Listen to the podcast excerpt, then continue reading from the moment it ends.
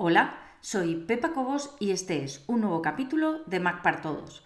En esta ocasión vamos a seguir hablando de usuarios y vamos a seguir exactamente en el punto donde lo dejamos. Si recuerdas, en el capítulo anterior habíamos visto por qué era tan importante tener diferentes usuarios si había diferentes personas que accedían a un mismo Mac, principalmente por un tema de privacidad en primer lugar y de seguridad en segundo lugar. Además, habíamos visto también en qué lugar estaban las cuentas de usuario de nuestro Mac para saber cuáles teníamos ahora mismo creadas y los cambios que podíamos hacer en esa pantalla que nos aparecía en, primera, en primer lugar al encender el Mac. Es decir, cómo personalizar esa pantalla en la que te decía qué usuario quieres elegir. También habíamos visto cómo colocar aquí arriba en la barra de menú el icono para cambio rápido de usuario. Hoy vamos a ver exactamente qué tipos de usuarios diferentes puede haber y cuáles son las diferencias entre unos y otros.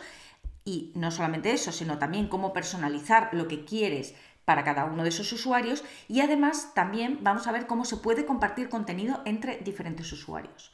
Vamos a ir a preferencias de sistema. Dentro de preferencias de sistema vamos a entrar en usuarios y grupos y dentro de usuarios y grupos vamos a hacer clic en el candado y a poner nuestra contraseña. La voy a escribir, voy a darle a desbloquear y continuamos. Una vez que está desbloqueado, ya tenemos la opción aquí, dándole al más, de crear nuestros usuarios.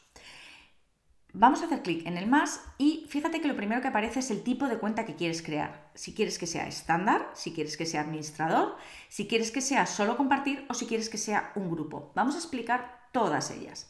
Lo primero, ¿qué diferencia hay entre las dos principales, que son administrador o estándar?